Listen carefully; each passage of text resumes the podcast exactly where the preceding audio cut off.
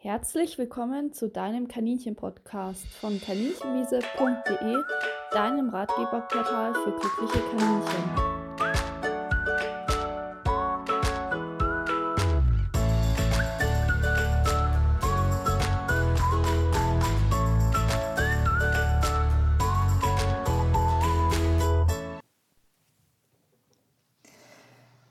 Herzlich willkommen zu unserem, unserer speziellen Folge eigentlich, weil wir haben heute einen Gast da zum Thema Kaninchensseuchen. Es soll heute um die Impfung und Gesundheitsfürsorge beim Kaninchen gehen, denn Kaninchen sind, wie ja viele Halter auch wissen, von relativ vielen Seuchen bedroht, die auch häufig tödlich enden und recht gefährlich sind. Und da ist eine Prophylaxe immer ganz, ganz wichtig. Und ähm, natürlich ist es auch so, dass man Kaninchen die Erkrankungen häufig gar nicht so anmerkt im Alltag. Und dann stellt sich natürlich immer die Frage, welche Maßnahmen sind da sinnvoll ähm, und ja, wie funktioniert das mit der Impfung? Und dazu habe ich heute die Melissa Bringmeier eingeladen. Ähm, sie ist Tierärztin und ähm, ja, Melissa, magst du dich vielleicht kurz vorstellen? Erstmal Hallo von meiner Seite. Hallo. Danke für die Einladung, Viola. Ich fühle mich sehr ja, geehrt. Dankeschön. Ja, wie Viola schon gesagt hat, ich bin Tierärztin. Ich habe in Wien studiert, ähm, bin da 2013 fertig geworden und arbeite jetzt in einer reinen Kleintierpraxis. Ähm, die ist in Reda Wienbrück. Und der Schwerpunkt, den wir dort betreiben, ist ähm, auf jeden Fall ein großer Anteil Kleinsäugermedizin, was mir persönlich sehr am Herzen liegt und mhm. was auch mein persönlicher Interessenschwerpunkt ist. Und mhm. den größten Anteil bei den Kleinsäugern macht in unserer Praxis auf jeden Fall das Kaninchen aus. Und ich bin selbst äh, Kaninchenhalterin. Und jeder, der mich schon mal so erlebt hat, der merkt wahrscheinlich auch, dass mir diese Tiere besonders am Herzen liegen. Ja, also ähm, das denke ich auch, so wie ich dich kenne, dass du da eben eine wahnsinnig engagierte Kaninchentierärztin bist. Ähm, und deswegen, vielleicht magst du was dazu sagen, ähm, wie du zu diesem Interessensschwerpunkt gekommen bist, dass du dich so für die Kaninchenmedizin auch interessierst.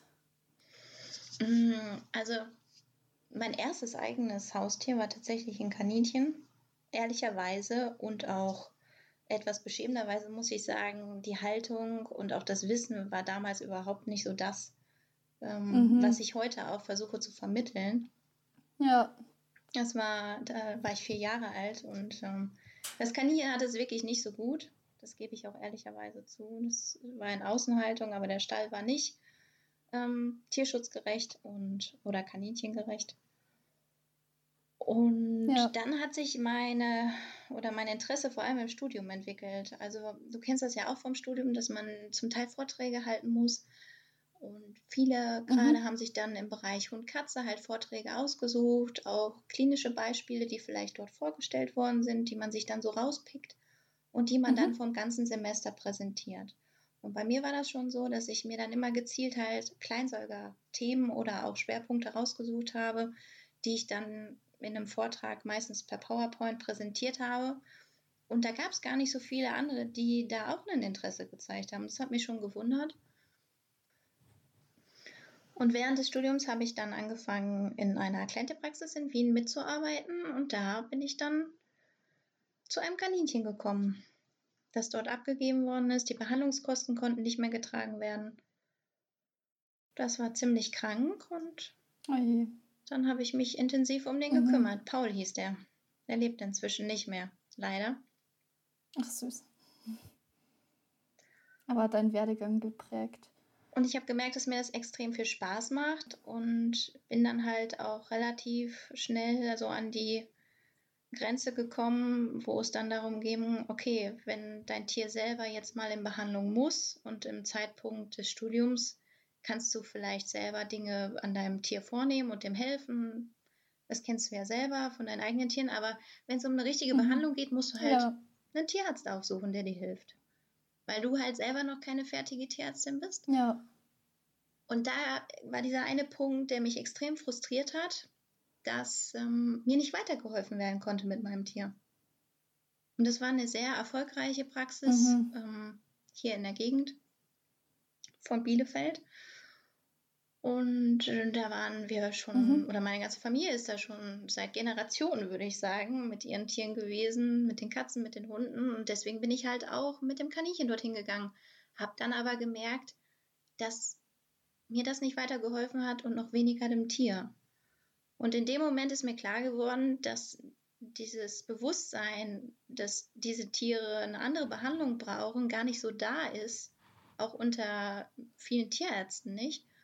Und dass die so gehandhabt werden wie Hund und Katze. Mhm.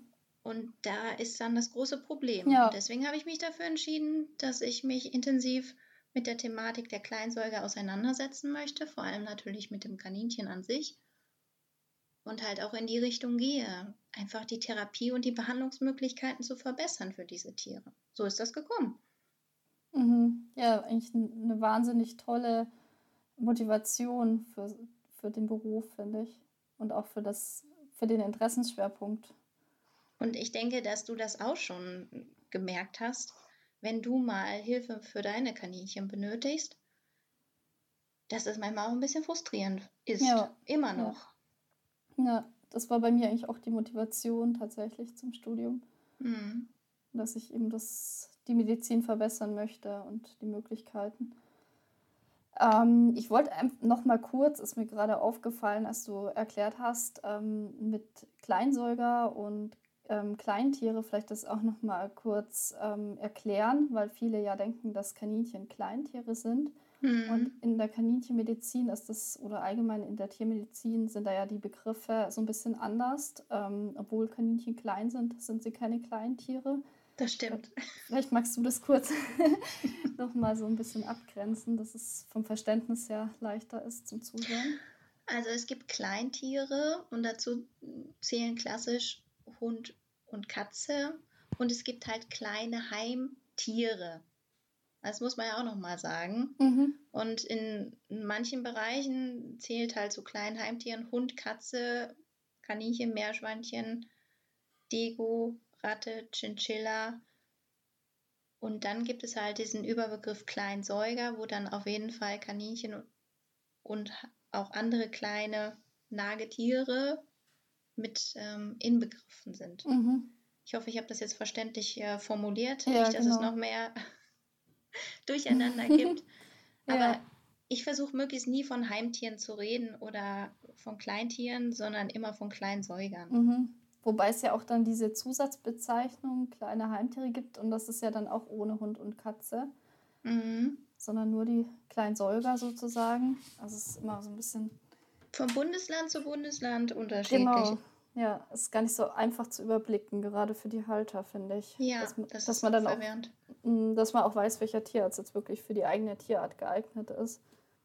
Aber es gibt ja zum Beispiel die Arbeitsgemeinschaft Kleinsäuger, mhm. wo dann halt auch Tierärzte vermerkt sind, die sich speziell auf ähm, Kaninchen und Co. spezialisiert haben oder wo der Interessensschwerpunkt liegt. Mhm. Und ich finde eigentlich, das Wort Kleinsäuger ist ein ganz guter Überbegriff, wo es dann auch keine Missverständnisse geben könnte oder mhm. geben kann. Ja. Genau. Ja, das macht das, glaube ich, nochmal ein bisschen klarer. Ähm, ja, also ich finde das auf jeden Fall eine ganz schöne Intention, auch so, was so, also und auch ähm, toll so von der Geschichte, dass dich ein Kaninchen so geprägt hat, dass du dann deinen Weg so eingeschlagen hast. Und ähm, ja, also ich glaube, dass halt die Heimtiermedizin oder Kleinsäugermedizin ja auch noch gerade in der Entwicklung ist, also dass da auch noch viele Möglichkeiten gibt, das auszubauen und das ist einfach, also ich finde es immer ganz toll, wenn Einzelne sich da bemühen und einbringen und ähm, so ein Nischenthema eigentlich auch als Interessensschwerpunkt ausbauen und sich da ja so toll einbringen. Ähm, jetzt ist natürlich so, ähm, dass es ja sehr viele Themen gibt, die man dazu besprechen konnte. Und wir haben uns jetzt vorher ein bisschen so auf das Thema Impfung und Check-up geeinigt, ähm, weil das eben auch ganz wichtig ist ähm, für, die, für die Gesundheit von den Kleinsäugern und vor allem auch für die Kaninchen, weil die ja hauptsächlich geimpft werden, sonst ja eigentlich nur noch die Frettchen. Mhm. Ähm, ja, und deswegen, ja, vielleicht magst du was dazu sagen, äh, welche Impfungen für Kaninchen wichtig sind und warum die wichtig sind und ja, so welche Seuchen wir da mit welchen Seuchen wir das da zu tun haben. Also grundsätzlich ist es so, dass wir halt ähm, in der Kaninchenmedizin zwei große Seuchen haben, gegen die wir auch impfen können. Das eine ist die Myxomatose, die sogenannte Kaninchenpest. Und das andere ist die RHD. Und dieses RHD, das steht für Rabbit Hemorrhagic Disease. Und wir unterscheiden da verschiedene Stämme, wobei die RHDV1 und die RHDV2 so die Stämme sind, die am wichtigsten sind. Die auch eigentlich überall, wenn man sich da versucht, so ein bisschen zu informieren, ähm, dann auch thematisiert werden. Und das sind auch die beiden Stämme, wo es inzwischen einen Impfschutz gegen gibt. Bei der Myxomatose ist es so, das ist durch einen Pockenvirus äh, wird es ausgelöst und meistens verläuft diese Infektion dann auch tödlich. Es ist in ganz Deutschland verbreitet. Meistens entsteht diese Virusinfektion so phasenweise. Man sagt immer so alle sieben Jahre. Ich kann da jetzt keine, sage ich mal, keinen Zyklus drin erkennen. Also wir haben jedes Jahr Myxomatose positive Wildkaninchen. Mhm. Ähm, es tritt halt auch häufig bei den Wildkaninchen auf, ganz selten auch mal bei Feldhasen. Und es ist leider übertragbar auf unsere Hauskaninchen und nicht nur auf Kaninchen, die in der Außenhaltung leben, sondern halt auch auf Tiere, die in der Innenhaltung leben, weil das über Stechmücken und auch andere Insekten, zum Beispiel in Kaninchenfloh, übertragen wird. Mhm. Ähm, wir können es auch selber reintragen über gepflücktes Futter oder infizierte Futtermittel, andere Tiere und wir halt auch als Mensch können den Erreger an uns tragen und sind damit dann halt auch ein Infektionsrisiko für unsere innenlebenden Kaninchen. Mhm. Ja, ähm, das ist auch ein ganz wichtiges Thema, glaube ich, diese äh, Impfungen in Inhaltung, weil viele auch denken, dass ihre Innentiere keine Impfungen benötigen. Ähm, ja, wie empfiehlst du das für die Innenhaltung? Auf jeden Fall auch impfen. Wir kommen ja später nochmal dazu, was so eine Impfung eigentlich mit dem Immunsystem macht oder es ist halt eine Impfung, es gibt keinen hundertprozentigen Schutz, mhm. aber trotzdem ist es wichtig, auch die Tiere in der Innenhaltung zu impfen. Mhm. Ich höre dann zwar manchmal das Argument, naja, ich habe ja Fliegengitter vor den Fenstern, ich achte darauf, dass keine stechenden Insekten hereinkommen. Okay, das ist eine super Maßnahme, das ist eine Prophylaxe, aber es ist auch keine, sage ich mal, sichere Schutz, Maßnahme, um die Tiere dann auch wirklich vor einer Infektion zu bewahren. Ja. Und da ist eine Impfung auf jeden Fall eine Maßnahme, die man auch in der Innenhaltung machen sollte. Ja, also ähm, wir haben jetzt schon gehört ähm, von den zwei RHD-Stämmen, die geimpft werden und mhm. die Myxomatose, dass das so diese drei Hauptimpfungen sind, die man beim Hauskaninchen durchführt. Und dass eben Tiere in Außen- und Innenhaltung geimpft werden sollten. Und ja, ich denke, was vielen auch immer noch so im Hinterkopf schwebt, ähm, dass man ja immer so eine allgemeine Untersuchung auch ähm, mitbezahlt, wenn man zur Impfung geht. Und ähm, dass die immer durchgeführt wird. Das ist ja sogar vorgeschrieben, dass die durchgeführt werden muss vor der Impfung.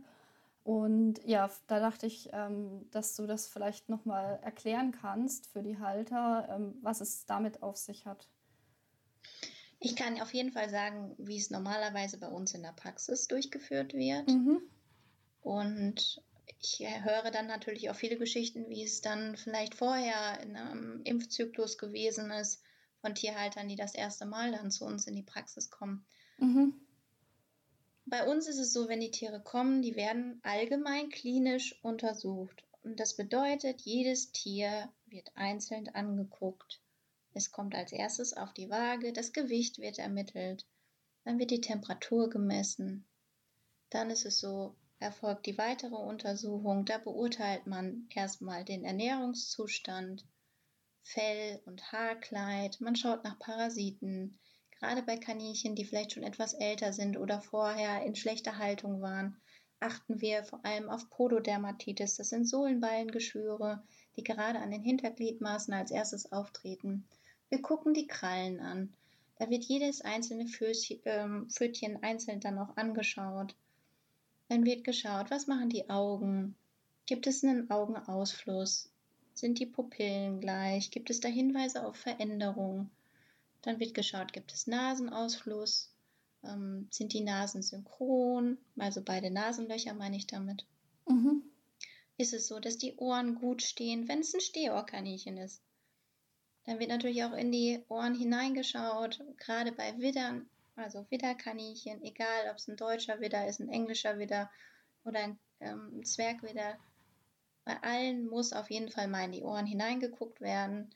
Wenn man kein spezielles Instrumentarium hat, was vergrößert, dann kann man auch mit seinem normalen Otoskop hereinschauen. Wir haben ein Videootoskop, dann können die Tierhalter auch mitschauen. Ich finde, das ist immer sehr praktisch, weil dann kann man auch gleich zeigen, was da so los ist. Mhm. Und dann geht es speziell auch nochmal darum, die Maulhöhle anzugucken. Und das machen wir auch immer zusammen, dass dann die Backenzähne, nachdem man sich die Schneidezähne vorher angeschaut hat, dann auch nochmal beurteilt werden können und dann gucken die Tierhalter auch auf dem Bildschirm mit, mit unserem Videootoskop. Mhm. Das ist natürlich toll, dann kann man das natürlich auch als Halter besser nachvollziehen, was der Tierarzt sieht und was er genau untersucht und ähm, auch warum das so wichtig ist, diese Untersuchungen durchzuführen. Das ist jetzt bei, bei uns so, aber ja. das natürlich hat, kann nicht jeder sich da ein Videootoskop hinstellen, aber bei uns gehört einfach die Betrachtung der Ohren und der Maulhöhle mit zu der allgemeinen klinischen Untersuchung dazu. Mhm. Ja, das ist super. Dann wird natürlich noch das Herz abgehört, ähm, auf die Lunge gehört und dann auch nicht nur eine Seite, sondern beide Seiten und auch von vorne sollte das Herz abgehört werden. Der Bauch durchgetastet. Ähm, ja, das ist eigentlich auf jeden Fall so ein allgemeiner klinischer Untersuchungsgang im Schnelldurchlauf erklärt. Ja, Genau. Da hängt ja immer noch viel dran, was man als Halter auch gar nicht so sieht. Zum Beispiel jetzt, wenn der Bauch abgetastet wird, ähm, ja, wird er ganz viel getastet und geguckt. Und mhm. ähm, zum Beispiel bei dem Weibchen hat man ja auch noch das Thema mit der Gebärmutter, das da sinnvoll ist. Auch immer genau, wenn die nicht kastriert sind, ähm, die Gebärmutter ähm, mit abzutasten als Beispiel. Vielleicht kannst du auch noch was dazu sagen, ähm, welche Maßnahmen du generell als Gesundheitsfürsorge über die allgemeine Untersuchung hinaus oder auch zur Häufigkeit der allgemeinen Untersuchung, was du da für Kaninchen empfiehlst und was da wichtig ist. Es ist so, dass wir, je öfter ich die Tiere sehe, desto besser ist das für die Tiere. Mhm. Na, wenn man die natürlich auch klinisch untersucht, wenn die nur auf den Tisch gesetzt werden und die bekommen eine Spritze, so wie das anscheinend manchmal üblich ist in manchen Praxen, mhm. dann haben die Tiere da keinen großen Nutzen durch. Wir machen ja die klinische Untersuchung vor allem im Zuge vor den Impfungen, um zu gucken, sind die in Ordnung, um eine Impfung zu erhalten. Und am Tag der Impfung oder davor ist es auch immer die Empfehlung, eine Kotprobe über drei Tage zu sammeln, so dass man möglichst nur gesunde, keine mit starken parasitären Befällen erkrankte Kaninchen impft. Mhm. Also das ist schon so unsere eigentliche Intention, wenn wir den auch an einem Telefon den Tierhaltern sagen, okay, ihr macht jetzt einen Termin, aber dann bringt doch eine Kotprobe mit oder lasst die vorher schon untersuchen. Mhm. Und bei uns ist es so, dass wir halt ein Impfschemata haben, was die Tiere alle sechs Monate wieder zu uns bringt in die Praxis. Und das halte ich auch sehr sinnvoll oder für sehr sinnvoll, dass man sein Kaninchen alle sechs Monate untersuchen lässt. Mhm. Wenn, je nach Impfstoff, kann es natürlich auch sein, dass man nur einmal im Jahr impfen muss oder dann zum Impfen vorbeikommt. Dann würde ich als Tierärztin auf jeden Fall empfehlen, trotzdem alle sechs Monate sein Tier dann vorzustellen. Und ich sage das nicht, weil das uns Kosten bringt, sondern ich sage das, weil sechs Monate in der Zeit und Lebensspanne eines Kaninchens ein sehr, sehr großer Zeitraum ist. Ja. Und ein, ein Jahr ist einfach für einen Check-up zu lange. Alle sechs Monate ist deutlich besser. Ja. Ich glaube, dieses Kostenargument, das ist ähm, auch immer ähm, ja, wenn man das nochmal durchdenkt, dann ist es ja eigentlich eine Vorbeugung und vorbeugende Maßnahmen sind ja eigentlich immer kostenreduzierend. Also klar, die Maßnahme kostet, dass man zum Tierarzt gehen muss und das Tier untersucht wird. Aber wenn das ähm, Tier eben, wenn Krankheiten sehr spät erkannt werden und man das gar nicht so äh, merkt, was ja häufig bei den Kaninchen leider der Fall ist, hm. dann sind es ja häufig viel höhere Kosten, weil das natürlich viel schwieriger ist, das Tier zu behandeln und so chronische Krankheiten dann ja auch teilweise gar nicht mehr so gut behandelbar sind und das erschwert das ja eher. Und wenn man das frühzeitig merkt und häufig das Tier untersuchen lässt, dann ist es ja eigentlich eher ähm, kostenreduzierend, auch wenn man erstmal diese Maßnahme zahlt, weil man ja die Tiere dann ähm, frühzeitig behandeln kann und dann sind meistens einfache Maßnahmen auch wirkungsvoller bei der Behandlung. Auf jeden Fall. Oder wir empfehlen auch, wenn Neuzugänge da sind, die dann nicht erst zu vergesellschaften, sondern auf jeden Fall dann die auch frühzeitig mal vorzustellen, um zu gucken, mhm. okay, vor der Vergesellschaftung, Blutabnahme, das machen wir inzwischen standardmäßig und einmal schauen, ist das neue Tier EC positiv oder EC negativ. Mhm. Wenn man weiß, was man für EC-Tiere bei sich im Bestand hat, vielleicht hat man ja einen komplett negativen Bestand, dann setze ich mir doch da nicht ein EC-positives Kaninchen dazu. Mhm. Mhm. Ja, das ist ein ganz wichtiges Thema. Vielleicht kannst du kurz was sagen, was EC ist, weil das ist immer so eine Abkürzung, die vielleicht nicht jedem was sagt. Mhm. Das ist die Abkürzung für Enzephalitozoon coniculi. Das ist eine Erkrankung, wo leider fälschlicherweise im Netz, also im Internet kursiert, dass bis zu 80 Prozent aller Kaninchen diesen Erreger in sich tragen. Es gibt aber neuere Studien, da ist diese, ähm, sage ich mal, die Verbreitung von dieser Infektion deutlich geringer. Und viele Kaninchenbesitzer verbinden das mit der Erkrankung des äh, schiefen Kopfes. Drehbewegung, mhm. Kreisbewegung. Manche nennen das auch ähm, Mondkrankheit ähm, oder Mondkrank. Ich glaube auch manchmal so Sternguckerkrankheit. Genau, Sternguckerkrankheit. So. Mhm. so hatte ich letztens den Fall, dachte ich auch, okay, ich kenne das jetzt nur unter Kopfschiefhaltung. Mhm. Und ähm, neben anderen Gründen für eine Kopfschiefhaltung wird halt EC so immer noch als Hauptproblem genannt. Aber dieser Erreger ist relativ vielfältig und er kann uns auch Augenprobleme machen bei den Kaninchen. Und es ist auch so, dass wir Nierenveränderungen dadurch bekommen können. Manchmal auch Probleme, die das Nervensystem betreffen. Und das Allerwichtigste ist, es ist eine Zoonose. Das heißt, in ganz, ganz, ganz, ganz seltenen Fällen kann es tatsächlich dazu kommen, dass äh, Menschen sich auch damit infizieren. Mhm. Wenn sie ein sehr geschwächtes Immunsystem haben.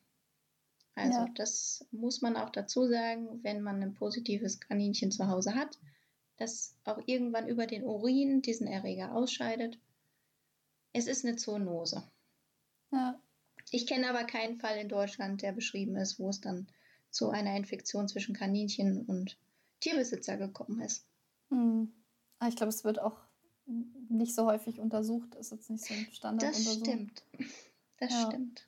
Aber sicher nur für immungeschwächte Halter relevant. Ähm, und du hast jetzt äh, vorhin erklärt, warum das so wichtig ist, bei neuen Tieren ähm, dann zu testen, ob die den EC-Titel haben. Und da muss man vielleicht auch nochmal dazu sagen, dass das ähm, nicht behandelbar ist, also in dem Sinn, dass es weggeht, dass man ein Medikament gibt und der Erreger weg ist, sondern die Tiere bleiben ja lebenslang Träger. Mhm. Und ähm, das vielleicht dann auch so zur Erklärung, dass man wirklich, wenn man neue Tiere sich in den Bestand holt und alle infiziert mit dem Erreger, die dann eben lebenslang diesen Erreger tragen und der, wie du ja schon erklärt hast, auch die versteckt ähm, wütet und zum Beispiel Organe befällt, mhm. ohne dass man es häufig als Halter merkt. Und deswegen ja auch ähm, diese wichtigen Prophylaxemaßnahmen, dass man von Anfang an guckt, ob das Tier EC positiv oder negativ ist und dann keine neuen Tiere damit ansteckt, wenn man neue Tiere sich ähm, anschafft. Ich finde das auf jeden Fall sehr sinnvoll, mhm. dass gerade wenn man kleine Bestände hat, wo man sagt, okay, ich, mir ist jetzt das Partnertier verstorben, ich möchte mir jetzt in mein, mein Weibchen ist alleine, ich möchte mir jetzt ähm, ein neues Tier dazu holen damit es nicht mehr alleine ist, dass man dann wenigstens schaut, weil es mhm. sind überschaubare Kosten. Und ähm, wenn man jetzt größere Gruppen zusammenhält, wo man eh weiß, da sind positive mit eh schon negativen dabei, lasse ich das mal so dahingestellt. Ähm, ich werde dann immer gefragt, ja, wie wahrscheinlich ist das denn, dass die Negativen sich infizieren?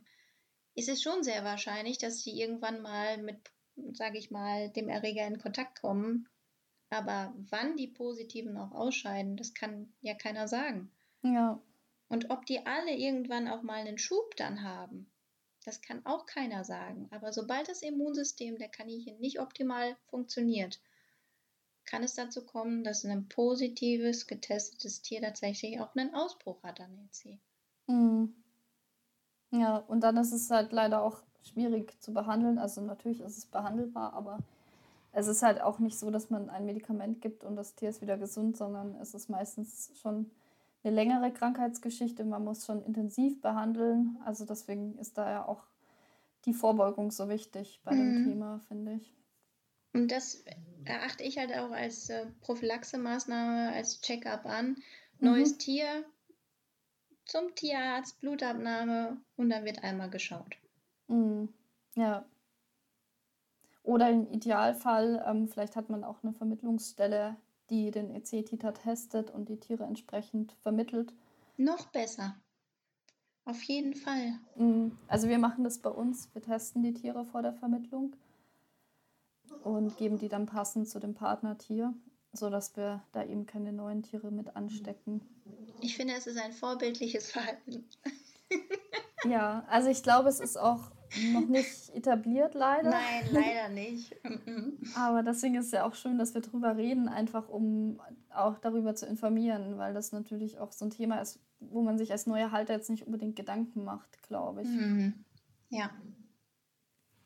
Und natürlich bei Neuzugängen auch immer eine Köttelprobe über drei Tage sammeln. Mhm. Das ist bei uns auch so ein Standardprozedere. Ja. Und wie ist der Impfschutz? Gerade wenn das erste Mal ein Tier vorgestellt wird, das dann auch einen Impfausweis hat, da gucke ich nochmal ganz genau. Mhm. Weil du hast es ja auch schon so schön, manchmal präsentierst du ja bei dir ähm, auf der Instagram-Seite ja auch verschiedene ähm, Bilder von Impfausweisen, die ja. dir geschickt werden. Ja, genau. Und ich verfolge das immer und denke mir jedes Mal, oh mein Gott. Ja, also das ist ja auch nur ein Auszug und also von den Impfausweisen, die ich sehe, sind 80 Prozent falsch. Ja. Und wirklich ähm, sehr falsch. Also wirklich, dass Impfschutz fehlt. Mhm. Und meistens auch sehr wichtiger Impfschutz, zum Beispiel RHD2 ist ganz klassisch, dass das fehlt, ähm, dass die Tiere also gar nicht richtig, also dass die Leute impfen gehen und dann kriege ich aber häufig auch tatsächlich Nachrichten, wo die Tiere seuchenhaft sterben und die Tiere sind geimpft. Mhm. Und dann frage ich nach und dann ähm, fehlt ihnen ein wichtiger Impfschutz und dann werden die die Pathologie gegeben und ähm, dann kommt raus, dass das Tier an der Seuche gestorben ist, die es nicht geimpft war. Mhm. Ganz, ganz tragische Umstände. Ähm, das ist wirklich tragisch. Ja, es tut mir immer wahnsinnig leid und deswegen ähm, es ist deswegen versuche ich das eben dann auch ein bisschen darauf ähm, darüber aufzuklären, dass man eben auch guckt, ähm, wo man zum Impfen hingeht. Ähm, ja, ähm, das ist so die nächste Frage. Das äh, ja ein bisschen so halb schon beantwortet, aber ja, wie siehst du das? Ist das wichtig, dass der Tierarzt kaninchenkundig ist für die Impfung? Oder kann ich da auch jetzt um die Ecke gehen, wenn ich gerade in der Nähe keinen kaninchenkundigen Tierarzt habe? Naja, das kommt darauf an, welcher Impfstoff da ist. Mhm. Also erstmal natürlich verbinde ich mit einer Impfung auch immer, dass das Tier gesund ist und das muss sollte jeder Tierarzt können, ein Kaninchen untersuchen. Der sollte feststellen können, okay, hat das vielleicht erniedrigte Körpertemperatur, ist das unterernährt, hat das ähm, vordere Schneidezähne, die eben aus dem Unterkiefer schon in die Nasenlöcher oben reinwachsen. Also das sollte doch auf jeden Fall festgestellt werden können. Deswegen kann ich klar sagen, es muss kein kaninchenkundiger Tierarzt für eine Impfung da sein. Eine gute allgemeine klinische Untersuchung sollte jeder Tierarzt können. Ja, im Idealfall. Ja, weil, das, mhm. weil, jeder hat Propedeutik gehabt im Studium. Mhm. Das ist ja jetzt kein Hexenwerk. Ja, tatsächlich. Ähm, also an unserer Uni ähm, gibt es keine Heimtierpropedeutik.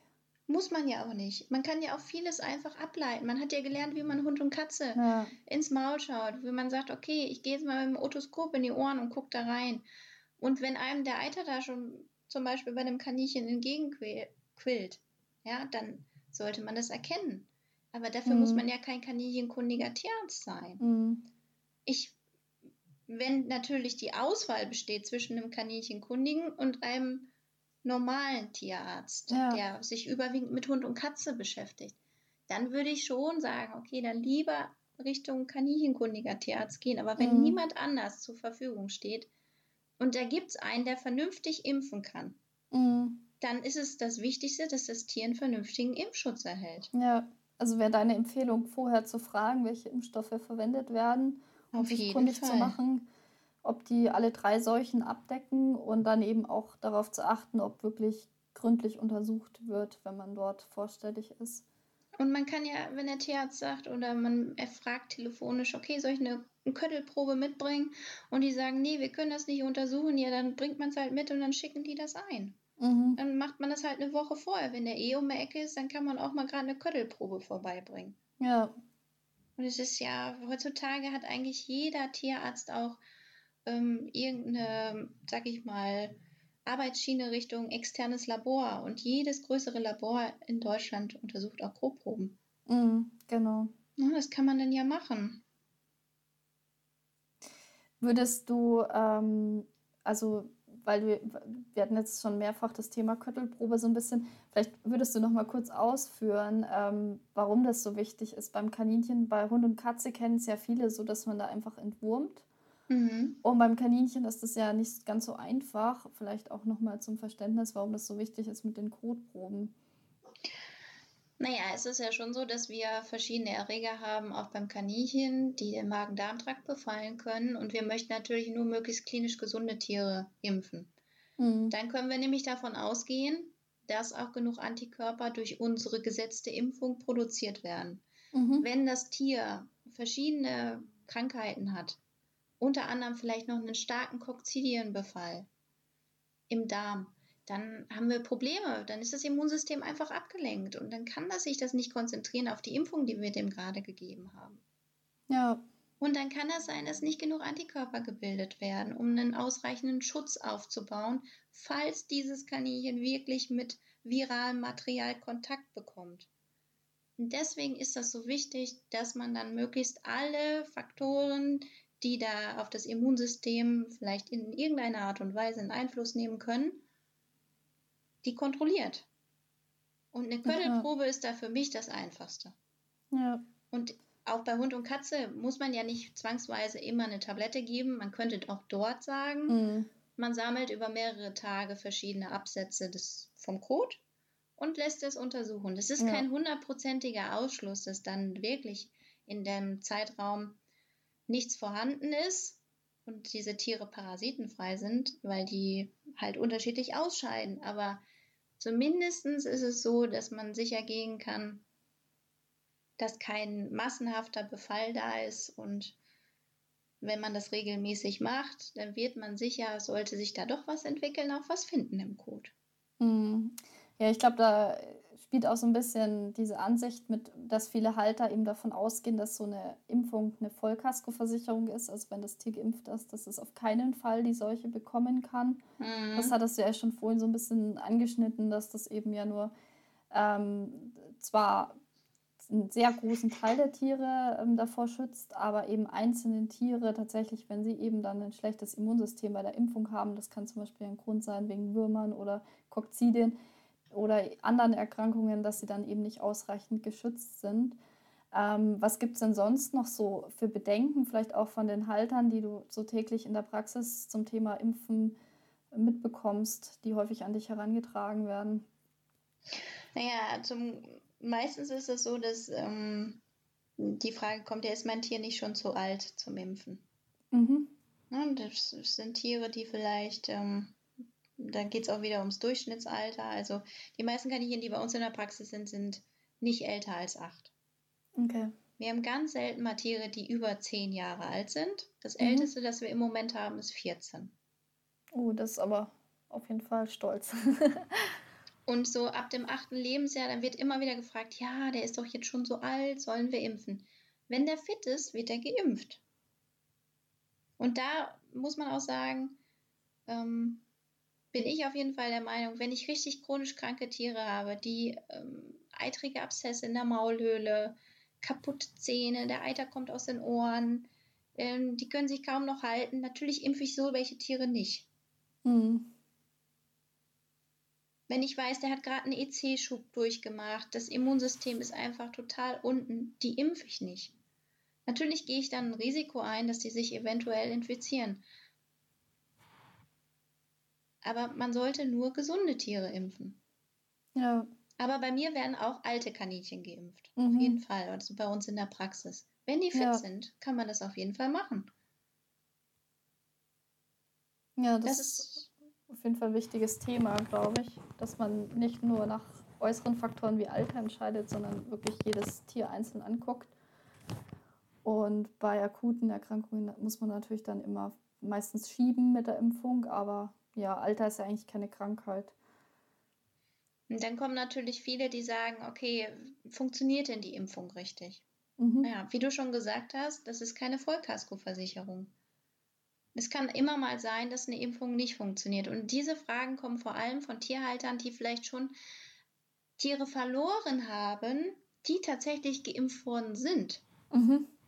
Und das sind so viele Faktoren, die ja nicht nur immer mit dem Tier zusammenhängen, sondern auch, ist der Impfstoff richtig gelagert worden? Ist der richtig angewendet worden beim Kaninchen? Wurde vielleicht daneben gespritzt? Mhm. Ist es so, dass ähm, es gibt halt verschiedene Chargen von den einzelnen Herstellern und es gibt Einzelimpfdosen und es gibt Sammelimpfdosen, wo bis zu 50 Impfdosen in einer Flasche drin sind. Und da kann es sein, dass wenn man die aufzieht, dass der Hersteller vorgibt, die müssen dann innerhalb von zwei Stunden alle verimpft werden. Ja. Wenn das, das zum Beispiel bei Filawack. Ja. Zum Beispiel bei mhm. Ist das so. Wenn das nicht passiert, dann ist das, und man impft dann diese Impfdose nach vier Stunden. Da kann, kann keiner mehr sagen, okay, funktioniert das noch? Und da es hapert nicht nur am mhm. Immunsystem des Tieres oder an dem Patienten, der die Impfung bekommt manchmal, sondern es im Handling des Impfstoffes, in der Kühlkette, in der Herstellung und natürlich auch an dem Wissen, wie man diesen Impfstoff gibt. Mhm. Da gibt es so viele Fehlerquellen. Ja, tatsächlich, das, was du gerade angesprochen hast mit den 50er-Dosen, hatte ich auch einige Fälle, ähm, die ich mitbekommen habe. Also ganz tragisch, wo die Tiere geimpft wurden und in dem Impfausweis eben kein Aufkleber war, sondern handschriftlich. Das ist häufig so ein Indiz, dass das eben eine, ähm, eigentlich eine Sammelimpfung ist. Mhm. Ähm, und dann haben die aber gesagt, sie waren eigentlich gar nicht bei einer Sammelimpfung, das war ein Einzeltermin und haben dann nochmal nachgefragt. Und ähm, da war es halt tatsächlich dann immer mal wieder der Fall, dass es daran lag, dass der Impfstoff teilweise sogar über Wochen verimpft wurde. Und das sind dann teilweise auch sehr günstige Impfungen gewesen, weil das natürlich günstiger ist, so eine 50er-Dosis zu nehmen als einzelne Impfungen. Aber letztendlich war das zwar günstig, aber für das Tier war das halt sehr ungünstig, weil das hat das halt dann auch nicht überlebt, weil es keinen Schutz hatte. Ähm, also da gibt es ähm, leider sehr, sehr viel tragische Fälle, die ich auch mitkriege, gerade bei der, auch mit Kühlkette oder ähm, eben dann mit diesen Sammelimpfungen. Äh, mhm. Deswegen, wenn man das dann einmal versucht zu erklären, sodass es dann auch jeder versteht, ich glaube, dann kann man das auch nachvollziehen, warum vielleicht mal die eine oder andere Impfung dann nicht funktioniert hat. Es gibt halt keinen hundertprozentigen Schutz für die Tiere. Aber ja. man kann die Risiken auf jeden Fall minimieren. Ja, ähm, hast du dann auch konkret schon mal, weil das ist, glaube ich, auch ein häufiges Bedenken, so dass Nebenwirkungen auftreten. Welche Nebenwirkungen hast du bei den Impfstoffen schon erlebt in der Praxis? Hm. Also was wir ähm, selten erleben, aber was immer mal wieder vorkommt, ist, dass die Tiere nach der Impfung so ein bisschen abgeschlagen wirken. Etwas ruhiger sind, sich weniger bewegen Mhm. Teilweise dann auch schlechter zum Futter gehen und weniger Futter aufnehmen. Da muss man natürlich dann extrem aufpassen. Um, ähm, wir hatten schon zwei Tiere, die das Fressen komplett eingestellt haben, mhm. die dann auch zugepäppelt werden mussten. Die haben dann auch eine Untertemperatur entwickelt mit leichten Aufgasungssymptomatiken. Und ähm, einen Fall gibt es, da ist nach einer Injektion tatsächlich eine Umfangsvermehrung entstanden.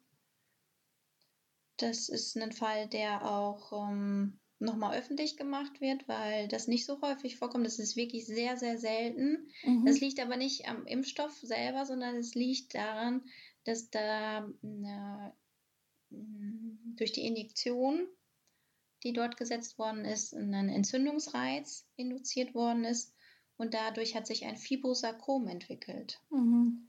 Das ist ein Tumor. Ja, ist, glaube ich, bei der Katze häufiger. Genau, und früher hieß das immer, dass es eine impfassoziierte Tumorbildung ist, aber inzwischen heißt es nicht mehr impfassoziiert, sondern tatsächlich ähm, ähm, injektionsassoziierte.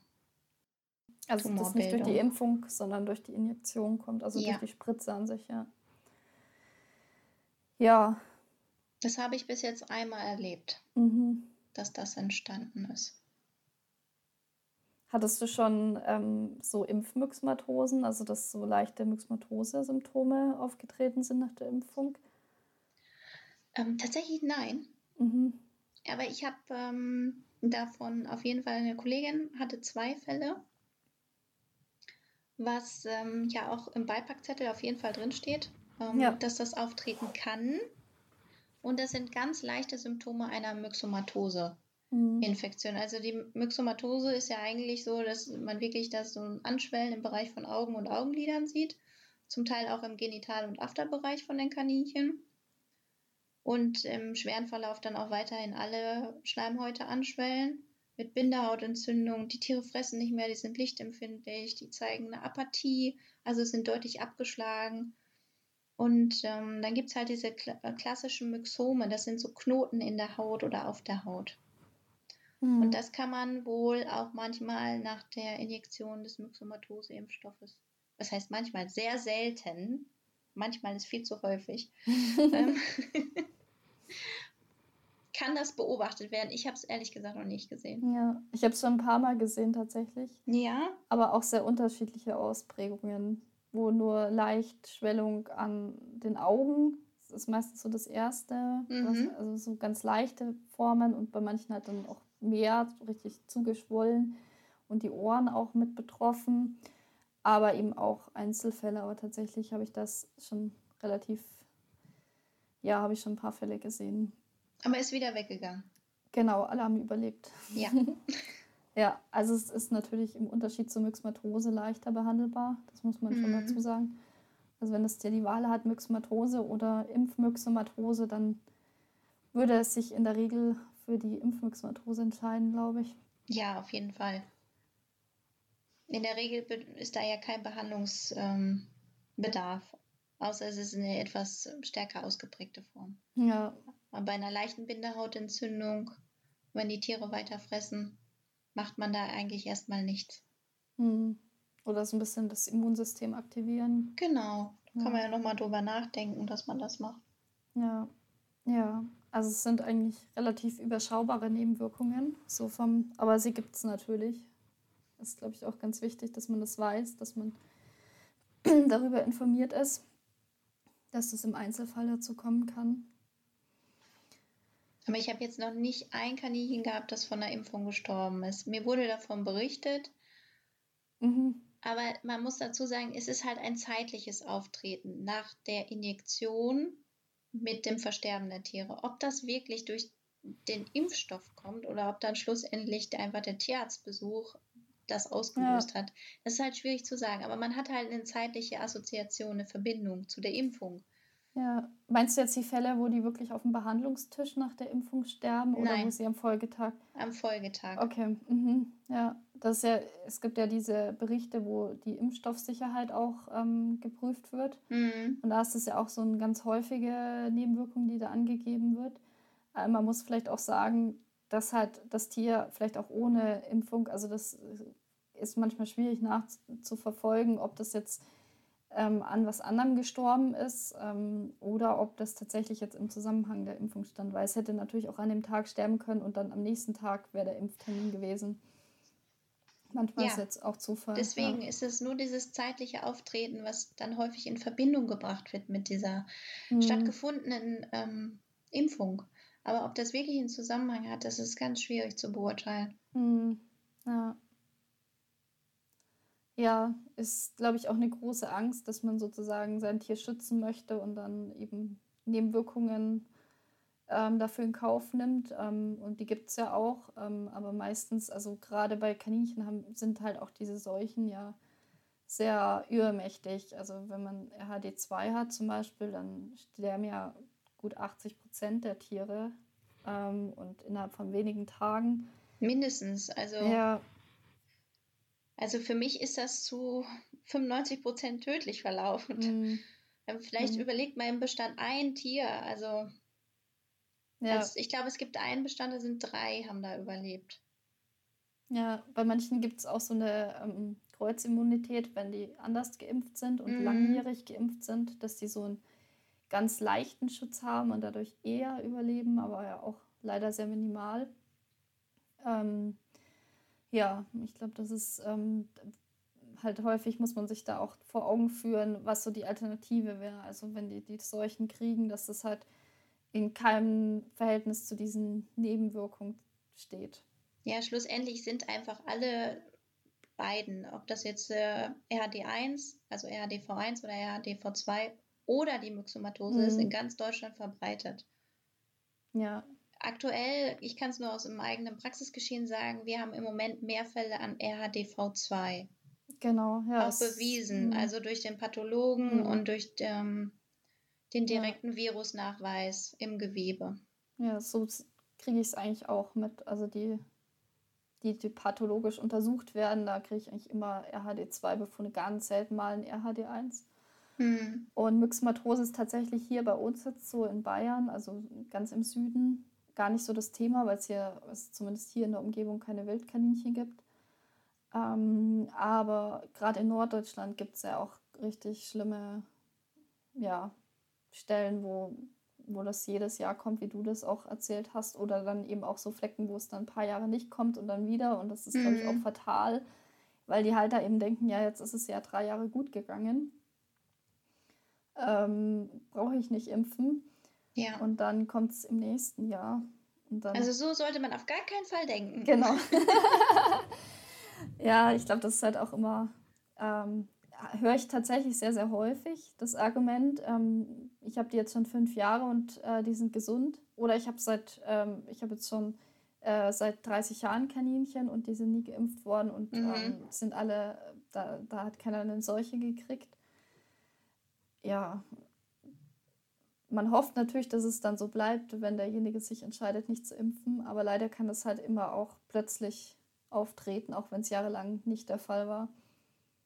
Ja, also man kann nur aufklären und versuchen, ein bisschen in die Richtung vielleicht zu bewegen. Und jeder kann sich glücklich schätzen, wenn er noch keinen RHD V2-Fall bei sich gehabt hat, weil es ist wirklich tragisch, wenn man jeden Tag in seinen Stall guckt und da versterben die Tiere. Also mhm.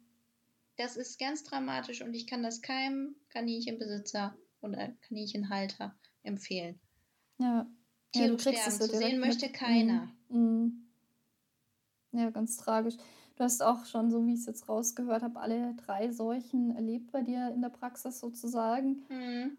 Und ähm, ja, wie kannst, vielleicht kannst du das auch noch mal so ein bisschen darauf eingehen, wie es den Tieren dann geht und äh, wie du das so erlebst, weil das viele können sich das gar nicht vorstellen, weil sie ja noch nie so eine Seuche hatten und sind dann vielleicht auch am Zweifeln, ob eine Impfung wirklich sinnvoll ist. Und ich glaube, als Tierarzt hat man natürlich einen anderen Blick, weil man sieht, wie sich das auswirkt.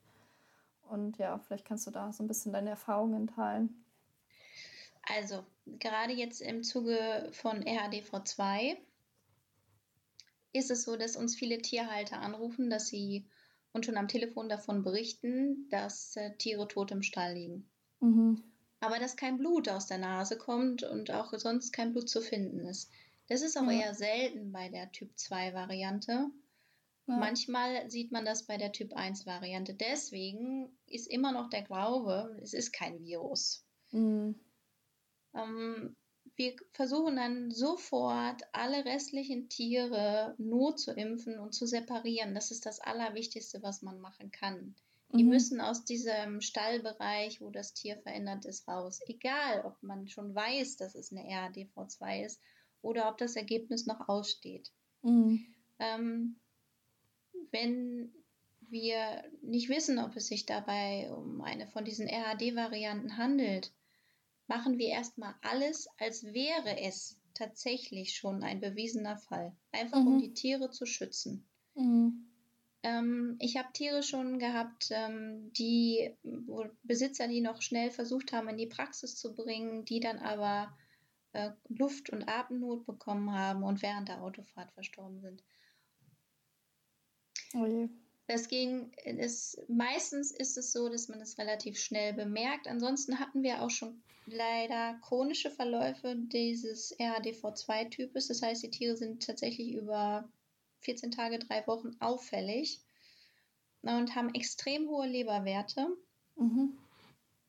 Ähm, zum Teil hatten die Fieberschübe, dann waren die wieder relativ normal sind dann aber schlussendlich trotzdem daran verstorben. Also es muss nicht immer so sein, dass es rapide geht. Es gibt auch die Variante, dass es sich eher chronisch hinzieht über, sage ich mal, eine Woche bis maximal drei Wochen. Und äh, dass die Tiere auch eine Infektion überleben können. Ähm, das macht es natürlich schwierig, wenn man so eindeutige Fälle hat, dass Tiere plötzlich versterben, dann denkt man natürlich immer an eine Seuche. Aber wenn man dann so einen chronischen Fall hat, dann muss man natürlich ganz genau gucken, dass ähm, man den dann auch aus diesen, dieser sehr geringen Wahrscheinlichkeit, dass es sich dabei um so einen exotischen Fall handelt, dann auch erwischt und richtig ja. therapiert und möglichst ja. auch andere Tiere noch schützt. Ähm, Myxomatose geht halt schon auch mit starken Schmerzen für die Tiere einher, weil die Schleimhäute zuschwellen und die wirklich dann auch schlecht ähm, Futter aufnehmen können. Dadurch haben wir natürlich dann auch Sekundärprobleme wie beginnende Aufgasung. Ich habe es tatsächlich schon probiert, mehrfach Myxomatosefälle zu behandeln.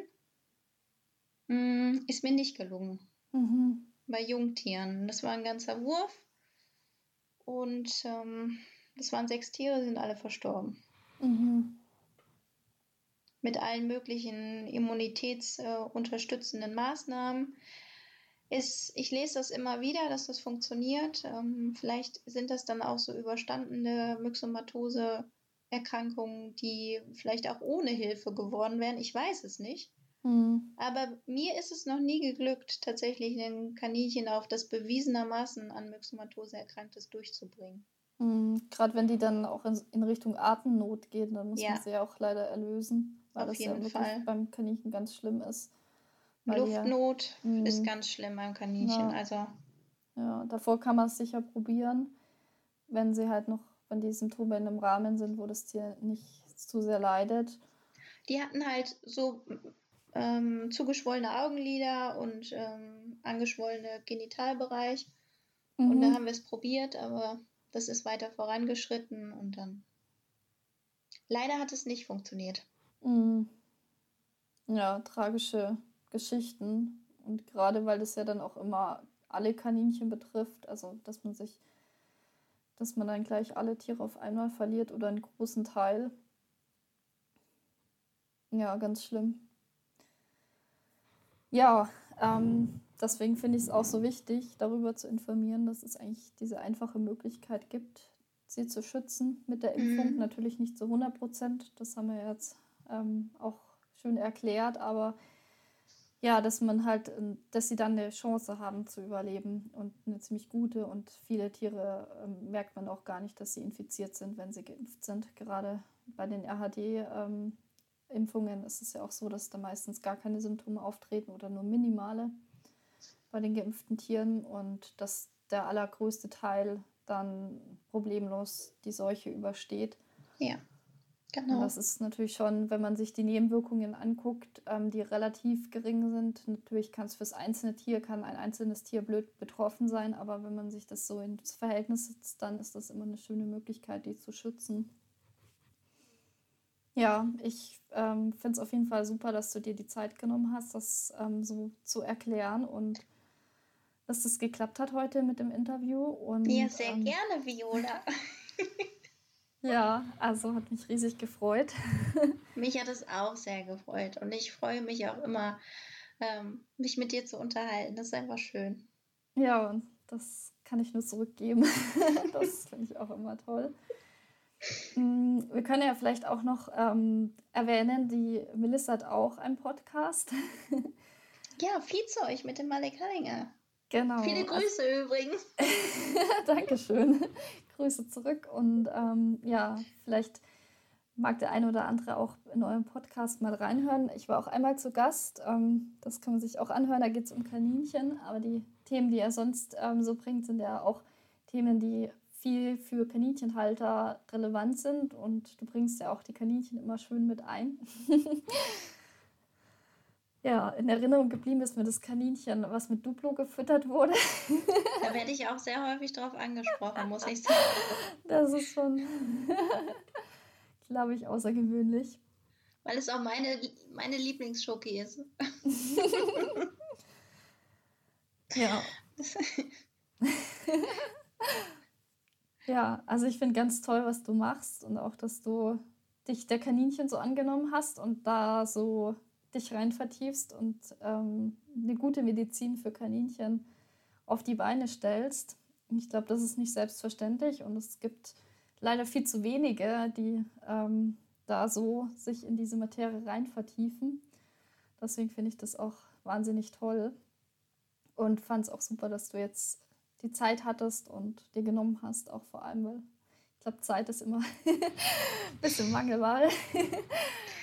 ähm, ja, und ja, ich hoffe, dass der eine oder andere vielleicht was mitgenommen hat aus dem Podcast, dass es auch vielleicht nochmal genauer dann verständlich ist, weil häufig die, Impfaus äh, die Impfaufklärung wird natürlich durchgeführt, aber da ist natürlich nicht die Zeit, das ähm, ja, in dem Rahmen zu erklären und ja, dass da vielleicht auch noch der ein oder andere ähm, dann auch animiert wird, seine Tiere zu schützen.